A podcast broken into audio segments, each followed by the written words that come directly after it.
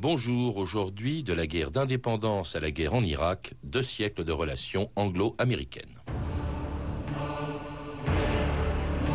Ces temps de paix comme de guerre ont largement démontré que nous avons beaucoup plus en commun avec les États-Unis qu'avec l'Europe et que nos relations avec l'Amérique doivent demeurer au cœur de notre diplomatie. Margaret Thatcher.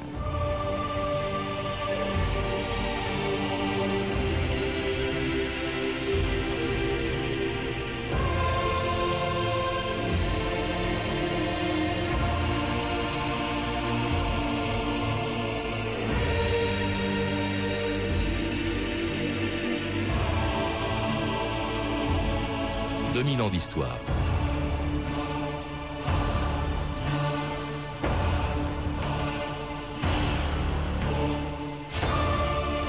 Depuis Churchill qui affirmait qu'entre le continent européen et le grand large, l'Angleterre choisirait toujours le grand large, entendait par là les États-Unis, jusqu'au soutien de Tony Blair à la guerre américaine en Irak, tous les gouvernements britanniques depuis plus de 50 ans ont aligné leur politique étrangère sur celle des États-Unis.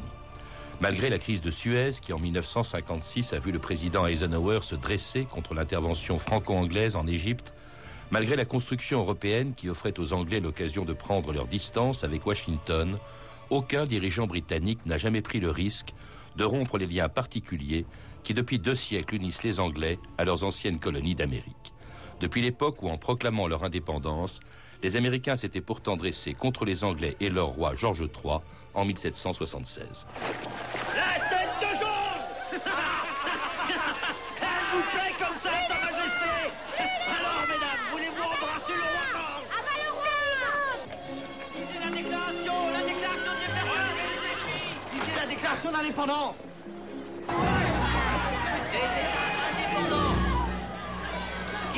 libérés de toute allégeance à la couronne d'Angleterre et que toute relation politique entre eux est définitivement rompue à partir de maintenant. Vous vous engagez Engagez-vous Mais oui, engage-toi Mettez votre nom ici. Voici vos 5 shillings. Vous faites maintenant partie de l'armée des États-Unis.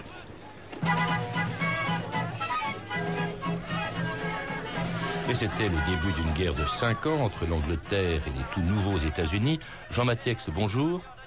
Vous venez de publier euh, un livre sur l'histoire des rapports anglo-américains depuis deux siècles, entre deux pays donc, qui depuis l'indépendance euh, des États-Unis ne se sont plus jamais battus que côte à côte pendant les deux guerres mondiales et aujourd'hui en Irak. Comment est-ce qu'on peut expliquer d'ailleurs euh, ces liens très étroits, ce que les Anglais appellent special relationship, entre ces deux pays? Est-ce que c'est l'intérêt qui les motive? Est-ce que ce sont des raisons matérielles? Est-ce que c'est tout simplement parce que ces deux pays ont au fond une culture et un passé en commun? Je pense que la réponse euh, est dans la question que vous avez posée, à savoir qu'ils ont des intérêts communs, et ces intérêts communs les amènent à comprendre qu'il est plus intéressant pour eux de s'entendre que de se battre. Ils se sont tout de même battus deux fois, deux guerres d'indépendance, et on a été très près d'en avoir une troisième, 20 ans après la deuxième. Et heureusement, cette troisième guerre d'indépendance a avorté. Ce qui est bien la preuve que rechercher euh, une vraie raison, une unique raison, est probablement un travail euh, sans solution. Il y a plusieurs raisons sont complexes. En tout cas, au XIXe siècle, à l'époque de Victoria, il n'y avait plus tellement d'intérêts contradictoires entre les deux pays. Hein. Les Américains se repliaient sur eux-mêmes, sur la conquête de leur propre territoire, sur le continent américain, tandis que les Anglais, étendaient leur empire en Asie et en Afrique, et devenant d'ailleurs la première puissance du monde.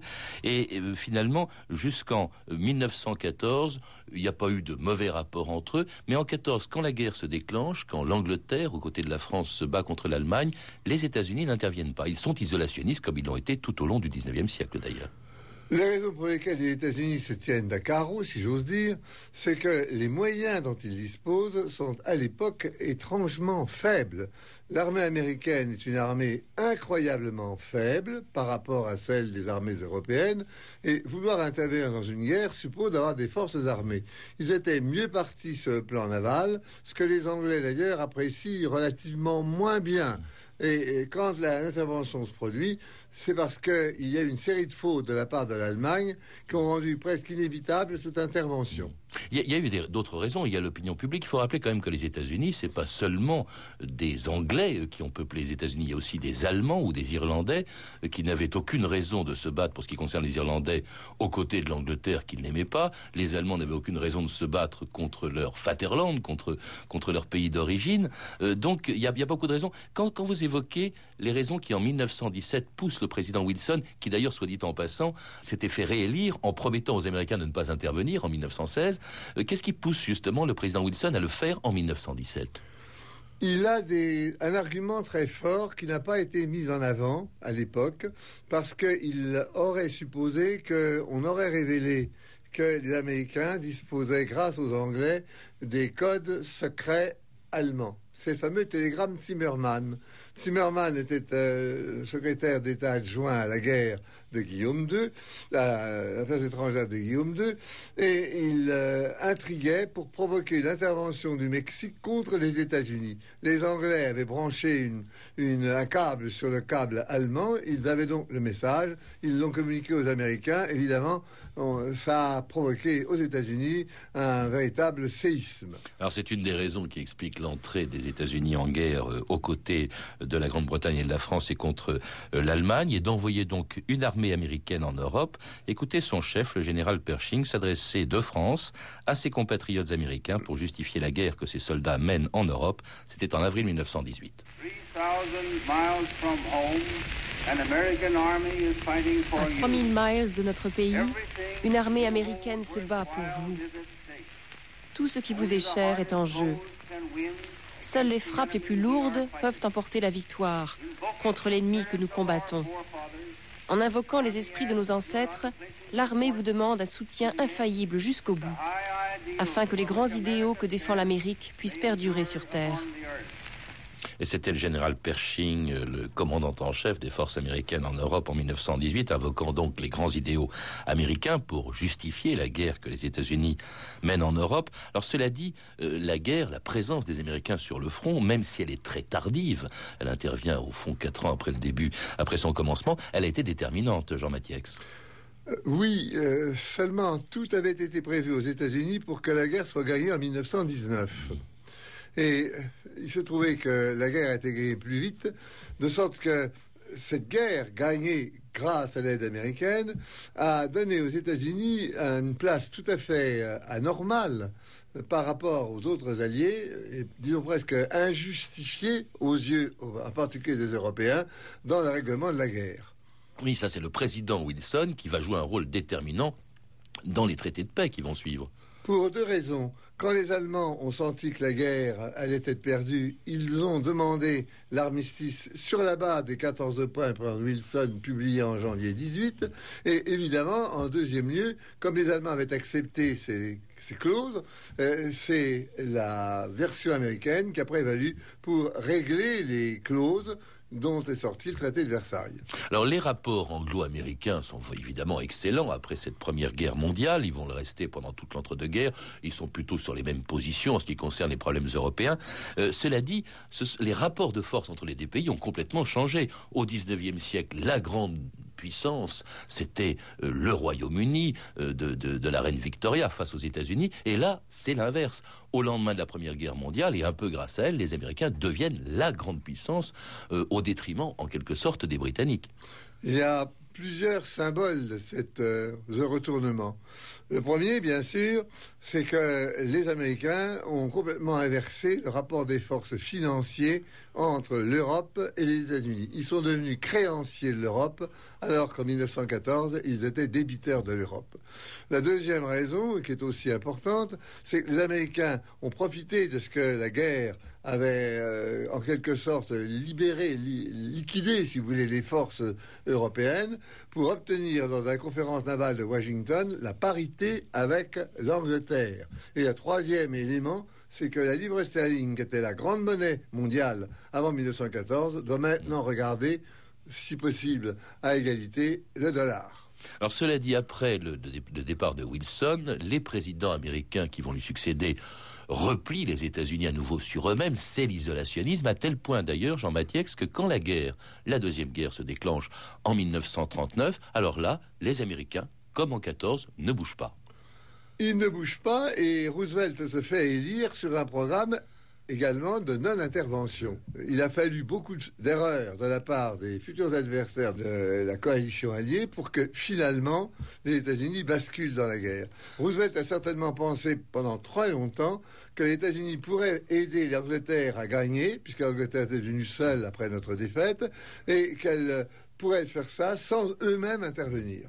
Alors il y a aussi, il fallait qu'ils tiennent compte, parce que Roosevelt, on le sait, avait de la sympathie pour la cause des Alliés, euh, et notamment de l'Angleterre, qui se battait seule, qui s'est battue seule au début de la guerre pendant plus d'un an, mais il devait tenir compte d'une opinion publique qui n'était pas entièrement euh, favorable à l'intervention des États-Unis dans la guerre. On écoute justement un représentant de ceux qui refusent la guerre, euh, c'est celui qui avait été le premier à traverser l'Atlantique en avion, Charles Lindbergh, en 1941. France has now been defeated, and despite the propaganda and confusion of recent months, it is now obvious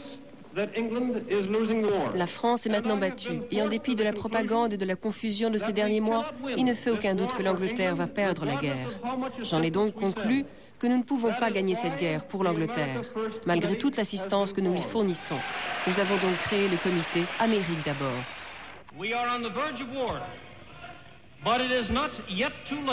Nous sommes à la veille de la guerre, mais il est encore temps de rester à l'écart. Il est encore temps de prouver que ni l'argent ni la propagande ne peut forcer un peuple libre et indépendant à entrer dans la guerre contre sa volonté.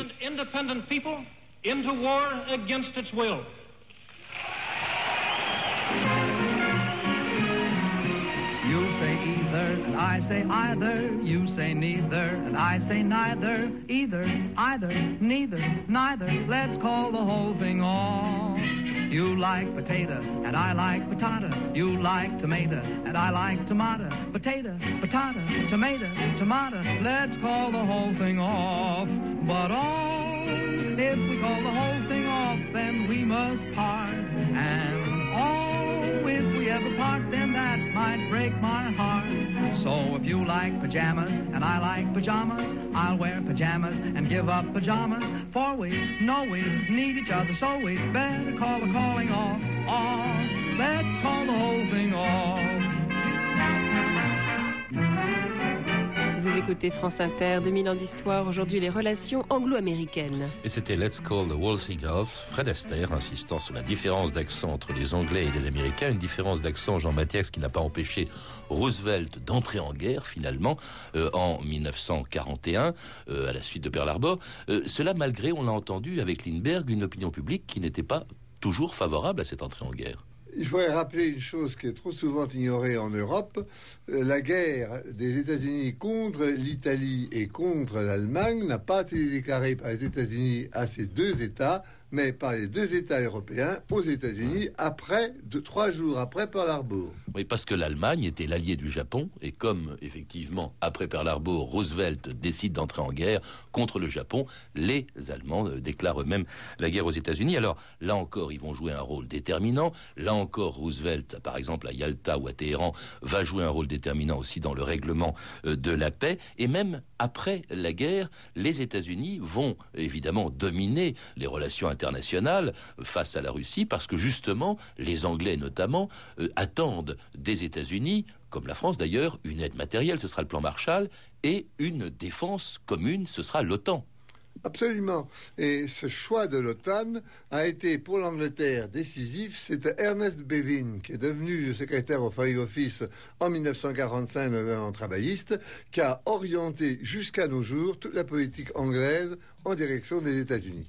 Alors les, Anglais sont très attachés euh, euh, à, l'OTAN à cause du danger euh, soviétique, et pourtant en 1948 on entend à La Haye Churchill, le Premier ministre britannique pendant la Deuxième Guerre mondiale, qui rêve d'une Europe indépendante des États-Unis. Nous sommes réunis ici dans cette assemblée nouvelle, non pas comme représentants de nos divers pays, ou de différents partis politiques, mais comme des Européens.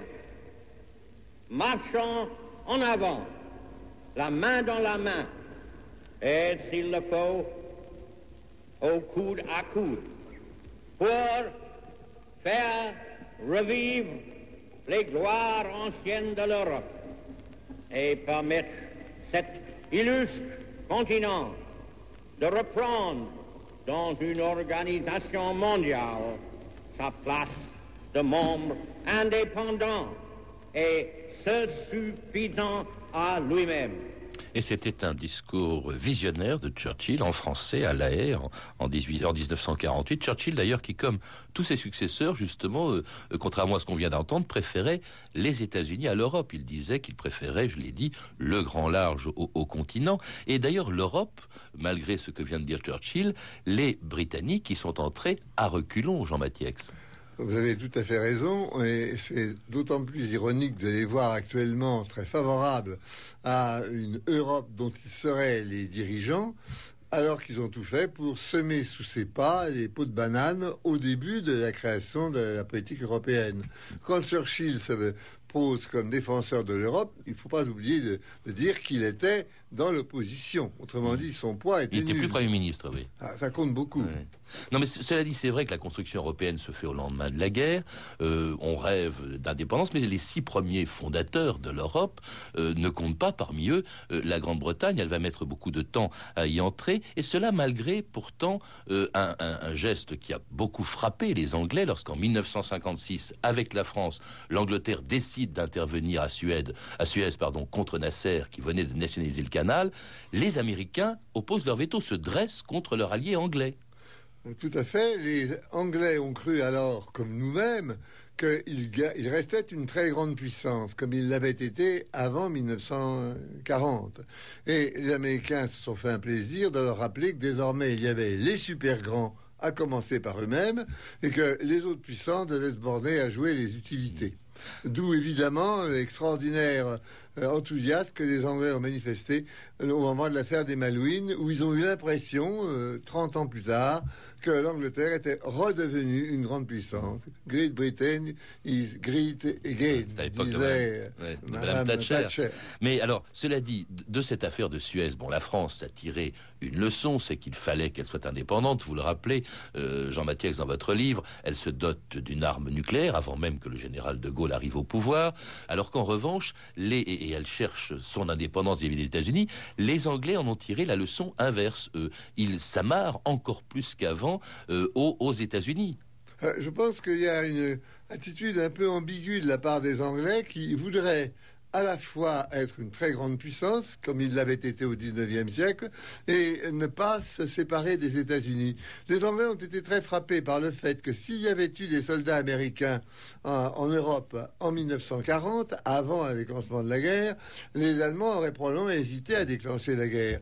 Ils pensent que hors de la protection américaine, point de salut.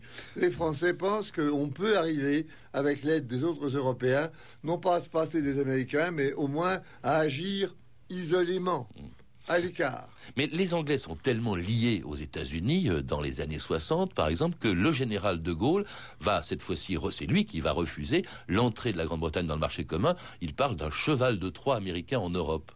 C'est exact, mais Général de Gaulle n'a jamais fermé vraiment à la porte aux Anglais. Il a eu à l'égard de Macmillan, qui a été un de ses compagnons de mm. combat dans la période difficile de la guerre, des paroles extrêmement aimables en disant l'Angleterre pour l'instant n'est pas prête, peut-être que par la suite elle sera prête à sauter le pas. Jean-Baptiste, vous disiez que l'attachement des Anglais à l'OTAN et donc aux États-Unis était dû au danger soviétique. Quand ce danger disparaît, pourtant, les Britanniques continuent de s'amarrer en quelque sorte, de, de, s'aligner encore sur les États-Unis. Euh, ce sera par exemple le cas, bien entendu, euh, après euh, les attentats que l'on sait en 2001 aux États-Unis, où l'on verra justement Tony Blair manifester son attachement aux États-Unis. Écoutez France Inter, Christine Simeon, le 16 septembre 2001, c'était cinq jours après les attentats World Trade Center. Comme George Bush, le Premier ministre britannique Tony Blair parle de guerre contre le terrorisme. Il a expliqué sur CNN que l'ensemble de l'Europe se rangera aux côtés des États-Unis. On écoute Tony Blair. Yes, whatever the, technical or, legal issues. Il est évident que quelles que soient les implications techniques ou légales d'une déclaration de guerre, le fait est que nous sommes en guerre contre le terrorisme. Ce qui s'est passé mardi n'est pas seulement une attaque contre les États-Unis, mais contre le monde civilisé. Des milliers de personnes ont perdu leur vie. De nombreuses nations, peut-être 200 à 300 Britanniques, sont probablement morts dans ces attaques terroristes. Il est l'heure de garder son sang-froid et la tête claire et d'être déterminé pour aller jusqu'au bout de ce que nous avons à faire, et nous le ferons. Et les Anglais, on le sait, le feront en Afghanistan, puis surtout en Irak en 2003, où l'intervention britannique auprès des Américains avait évidemment provoqué beaucoup de commentaires. La revue de presse Stéphanie Duncan. Oui, l'appui sans faille de Tony Blair à la politique étrangère de Bush suscite en 2003 beaucoup d'interrogations, voire, c'est peu de le dire, des critiques acerbes dans la presse française notamment en novembre, lors de la visite officielle de Bush à Londres, l'humanité, ainsi sur le mauvais accueil que lui réservent les pacifistes anglais, Bush face au front anti-guerre. Même le Guardian, journal de gauche anglais, juge sévèrement, et avec humour aussi, cette visite qui est, je cite, aussi appropriée que l'apparition d'un nudiste au milieu d'une cérémonie de mariage. Hein, very shocking.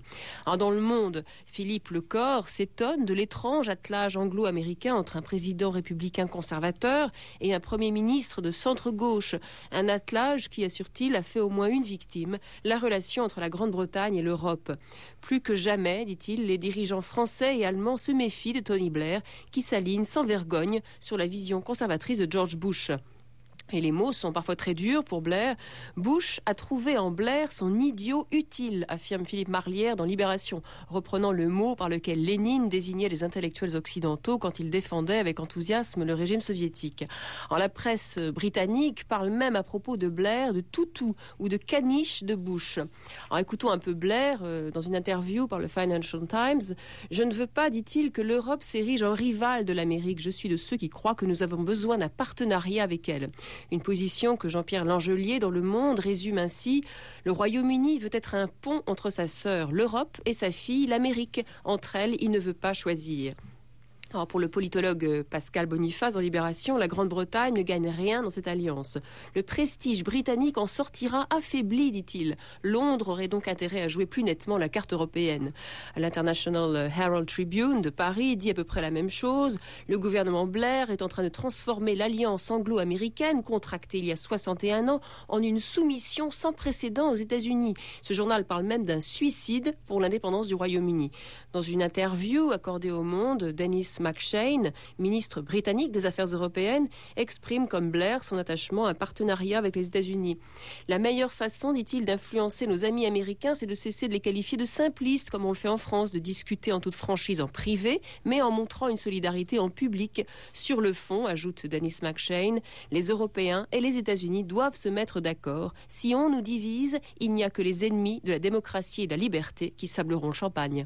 Alors on le voit, euh, Jean Mathieu, dans ses articles au lendemain de l'intervention euh, anglo-américaine en Irak, c'est encore l'Europe hein, qui est un peu l'enjeu, ou en tout cas au centre des relations anglo-américaines. Et les Britanniques, on le voit, du moins le gouvernement britannique, au fond, n'accepte euh, l'Europe que si elle reste amarrée aux États-Unis. C'est peut-être un peu plus compliqué que cela. Il y a effectivement cette ligne générale, mais elle suppose que dans certains domaines, il y a un peu de mou. Euh, il ne faut pas oublier, les États-Unis sont pour les Anglais très certainement le protecteur que tout le monde souhaite, mais ils sont aussi des rivaux.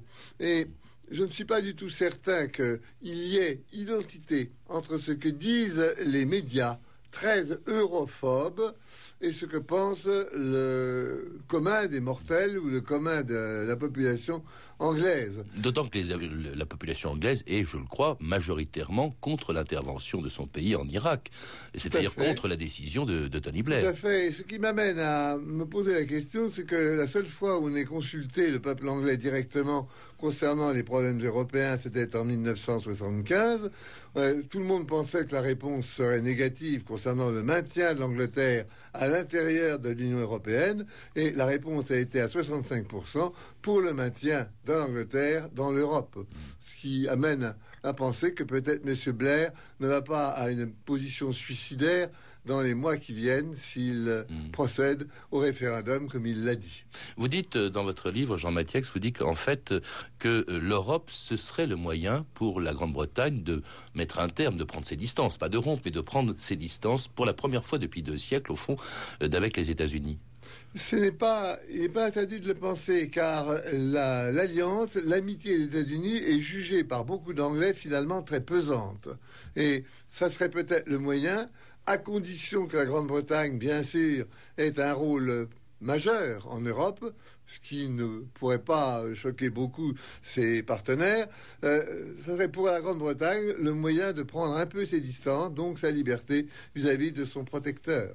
Merci Jean Mathieu. Je rappelle donc que vous êtes l'auteur de Angleterre, États-Unis, un livre publié aux éditions du Félin et donc 200, 200 ans au fond de rapport anglo-américain, comme vous devenez de nous en parler aujourd'hui. À lire également Les États-Unis, une histoire revisitée de Jacques Sopelsa, publié récemment aux éditions de La Martinière. Vous avez pu entendre un extrait du film de Hugh Hudson, Révolution, avec Al Pacino, dans un rôle, dans le rôle d'un indépendantiste américain. Vous pouvez retrouver ces références en contactant le service des relations avec les auditeurs au 0892 68 10 33, 34 centimes la minute ou en consultant le site de notre émission sur franceinter.com. Je rappelle enfin, parce qu'on nous le demande souvent, que vous pouvez aussi trouver sur ce site les références de notre générique. C'est un extrait de la bande originale du film de Ridley Scott, 1492, Christophe Colomb. C'était 2000 ans d'histoire à la technique euh, Pierrick Monsigny, documentation et archivina Virginie bloch Claire Destacan et Émilie Trassante, revue de texte Stéphanie Duncan, une réalisation de Anne Kobilac. Une émission de Patrice Gélinet.